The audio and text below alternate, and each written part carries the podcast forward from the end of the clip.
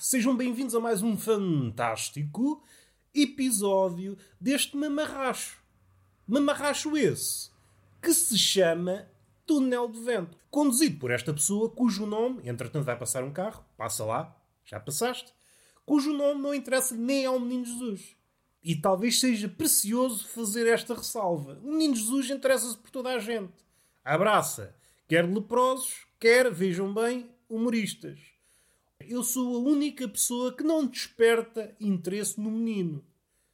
Às vezes, e eu não estou a ficcionar, às vezes nas minhas jornadas pelo deserto, estou a vagabundear à procura de um significado mais profundo. Vejo um menino lá ao longe, menino, que é uma forma de dizer, já adulto, como barbaçal, e digo: Filho de Cristo, filho de Cristo. Ele olha para trás e ignora-me. E depois digo-lhe: Não te esqueças que Deus é amor. E o menino Jesus: É amor o caralho da foda. E depois segue viagem. E fico ali, sozinho, no deserto. Sozinho, que é como quem diz, sozinho, acompanhado com os abutres. Mas o abutre, pelo menos para o mortal, não é uma companhia muito satisfatória. Anda às voltas, às voltas, e assim, opa, o que é que me estás a contar? Queres ver quem morre aqui? E o deserto, ao contrário de outros habitats, é escasso em pesquisa. O que é que uma pessoa pode comer no deserto? Uma pessoa, se estiver perdida no deserto, tem pouco por onde escolher. O português não se safava. Agora, se for um chinês, opa, um chinês consegue viver até aos 200 anos no deserto. Há lá insetos, escorpiões, cobras. É coisa que ele está habituado. Agora, um português, epá, então não há aqui uma febra. Não há aqui uma febre atrás das dunas. Não há aqui um pãozinho com presunto. Este deserto não é nada. Falaram das belezas e no fim de contas. E no fim de contas não há nada. É só pecheza miúda. Insetos. É, o deserto não está preparado para receber portugueses. Eu às vezes imagino numa ilha deserta. É assim que eu gosto de me afastar das pessoas. Roberto, o que é que estás a pensar? Dizem-me as pessoas do mundo real. E eu, opa, tu queres ver? Estás já a perturbar os meus pensamentos. Quando isso sucede, eu normalmente estou refugiado na minha ilha mental. Estou lá, tudo nu, a andar de um lado para o outro, a tentar fugir da ilha. Porque nenhum homem é uma ilha. O mais que eu consegui imaginar foi um barco de borracha. Isso não devia ser um entrave.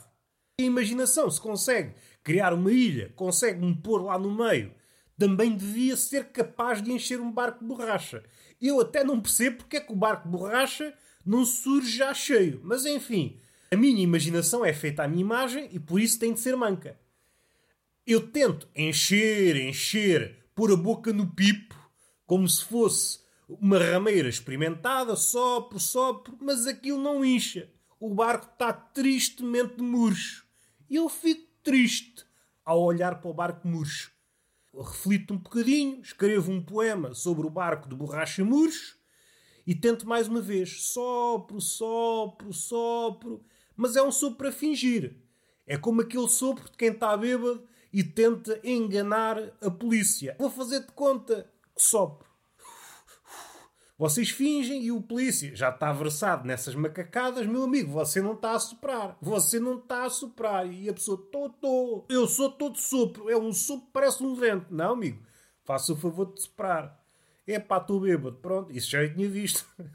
Mas no meu caso, não é que eu esteja a fingir. É mais pela incapacidade. Eu sou asmático, mesmo na ilha de imaginação.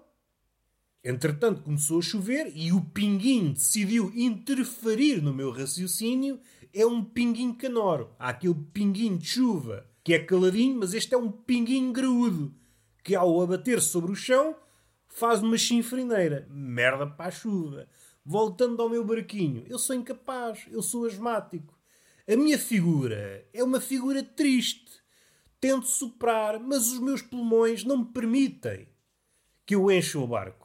Eu estou impedido de sair da ilha da imaginação. E o que é que eu faço na ilha de imaginação? Já que não posso sair da ilha da imaginação, sou obrigado a ficar lá. Entretanto, aparece uma pessoa e eu já fico na dúvida. Tu queres ver que é a imaginação a criar pessoas para eu entabelar conversa? És real ou és imaginário? E a pessoa, primeiro que tudo, boa tarde. Boa tarde. Você é uma personagem imaginária. Você não sabe, você está a partir desse princípio. Meu amigo, eu já estava cá antes de você chegar. Opa, queres ver que vai haver escaramuça? Digo eu, então fui eu. Ou melhor, foi a minha imaginação que fundou a ilha. E agora você vem para aqui dizer que já estava cá. Sim, sim, eu sou o avatar da imaginação. Opa, cá está. E eu, muito educadamente, digo: lá por seres o avatar da minha imaginação, não estás livre de apanhar no focinho. E ele assim: não sei se consegues dar no focinho. Eu consigo transformar-me em tudo.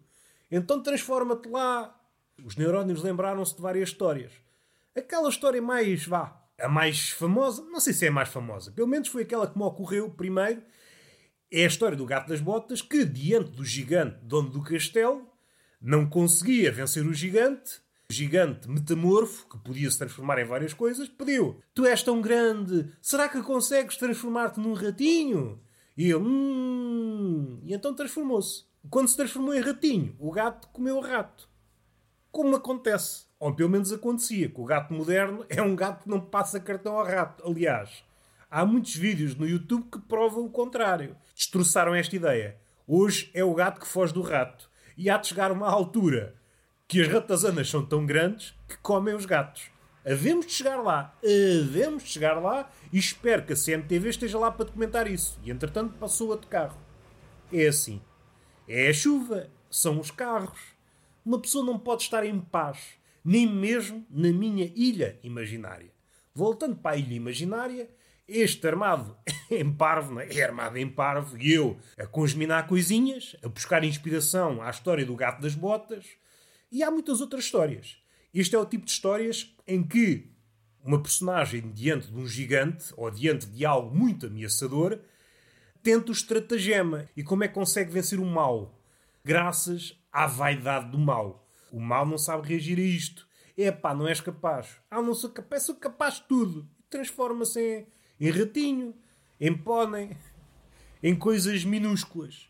E então é vencido. A vaidade vence o gigante. Podem tatuar isso numa das mamas e sair para a rua com as tetas de fora. O mundo só fica a ganhar. Vamos respirar fundo. Eu não vou dizer para se transformar num rato. Não gosto de ratos. Não sou nenhum gato. Não vejo vantagem em pedir à personagem para se transformar num rato. Em vez disso, peço-lhe: vamos fazer assim, já que tu podes tudo, transforma-te lá num barco de borracha cheio. Não seja por isso, transforma-se. Nesse momento que eu me ponho acima dele e vou navegar, sai fora da ilha da imaginação. Ora, fora da ilha da imaginação, a imaginação já não tem poder. Ele está obrigado a ficar na forma de barco. Perdeu a possibilidade de retornar à sua forma dita original. Fui esperto, tão esperto como o gato das botas. Se bem que o gato das botas comeu uma sepipe. Comeu um ratinho. Eu tenho um ratinho cá dentro. Tenho um ratinho cá dentro, mas é a fome. Se eu estivesse a falar com o gato das botas, o gato das botas, após ter comido o gigante, é pá, tenho um ratinho. E eu, ah, também tenho um ratinho. E o significado das nossas palavras era antagónico. O gato das botas significava, ui, tenho o papo cheio. E eu, é pá, tenho fome. Se quiserem guardar a moral desta história, é é impossível falar com o gato das botas. São duas línguas diferentes. Mas podiam dizer: Olha, Roberto, és tão bonito. Não queres ser um gato das botas? Eu percebo, percebo de onde vem a piada, mas raramente uso botas. No máximo. Posso ser uma versão mais moderna. Sou o gato, porque tenho bigodes, o gato dos ténis. Em vez de ser o gato das botas, sou o gato dos ténis. Hum, não tem tanto impacto. A história do gato dos ténis. Foi um castelo, encontrou uma princesa. A princesa grita lá do alto da torre: Ah, quem é que me salva? E vocês, o gato dos ténis? Estou aqui para te salvar. O que é que precisas? E entretanto, vocês entram no castelo e a princesa grita: Alto! E para o baile. Se queres salvar-me, deixa os ténis à entrada. E vocês, opa, então só que faltava. O chão do castelo é de pedra e está frio como o caraças. Ainda fico doente. Opa, quer que a princesa se foda? Dão meia volta e vão para casa. A princesa, então, então. Com a saúde não se brinca, minha princesa. E vão à vossa vida. A princesa que se lixe. Esta é a história do gato dos ténis. e para terminar, o que é que temos? Temos o número 1000. O número mil significa mil, mas para o árabe, mil não quer dizer mil. Mil quer dizer inúmeros. Ou seja, é um número incontável. Ainda que finito. Não sabemos quanto é, mas é muito. É muita merda. Alguém que tem um restaurante vai ao talho num país árabe e pede mil bifes. E o talhante, mil, é pá, são inúmeros. Não sei se tem animais para isso. É pá, tem de ir buscar mais. O dono do restaurante, para ajudar, é pá, vou-te dar um número mais específico. Não é mil, é mil e um. E o talhante, agora é que me fodeste. Agora é que me fodeste. Mil e um em árabe quer dizer infinito. É pá, então agora queres carne infinita? É pá, onde é que eu vou buscar isso, pá? Já é difícil encontrar inúmeros bifes, meu caro. E agora pedes-me infinitos bifes. Vou dar a maior festa de todos os tempos. Aliás, é a festa de todos os tempos. Vou convidar tudo o que existiu e tudo o que vai existir. Por isso preciso de infinitos bifes. É pá, não sei se consigo arranjar infinitos. O dono da festa ou do restaurante, onde vai haver esse certame, meu amigo, o dinheiro não é problema. E o talhante, opa, podia ter dito, vou já telefonar para os meus fornecedores. E telefonava, preciso de infinitos bifes. Mas isso é para quando? Opa, é para já. Há dinheiro? Ah, é pá, então não há problema. A maior festa de todos os tempos. Uma festa com infinitos bifes. Era um churrasco de infinitos bifes. É pá, isso é coisa bonita. É uma coisa bonita. Vou fazer uma ressalva. Disse que todas as pessoas que existiram, existem e existirão estão convidadas, é claro, exceto os vegetarianos. Os vegetarianos não entram. Deus, Alá, que é um gajo porreiro, pensa assim: olha, só por causa disso vou criar um universo só para acolher o churrasco. E entra toda a gente, toda a gente, menos terroristas e vegetarianos. Vegetariano aqui não entra. Era o que estaria à porta desse universo, do churrasco. Ah, é verdade. Não tinha referido o último episódio de Tertúlio de Mentirosos com o Joel Ricardo Santos.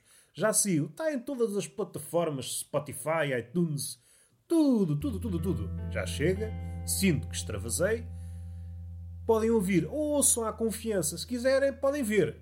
Não é que faça grande diferença, mas ouvem com olhos abertos. Só vos faz é bem. Beijinho na boca, palmada pedagógica numa das nádegas e até à próxima.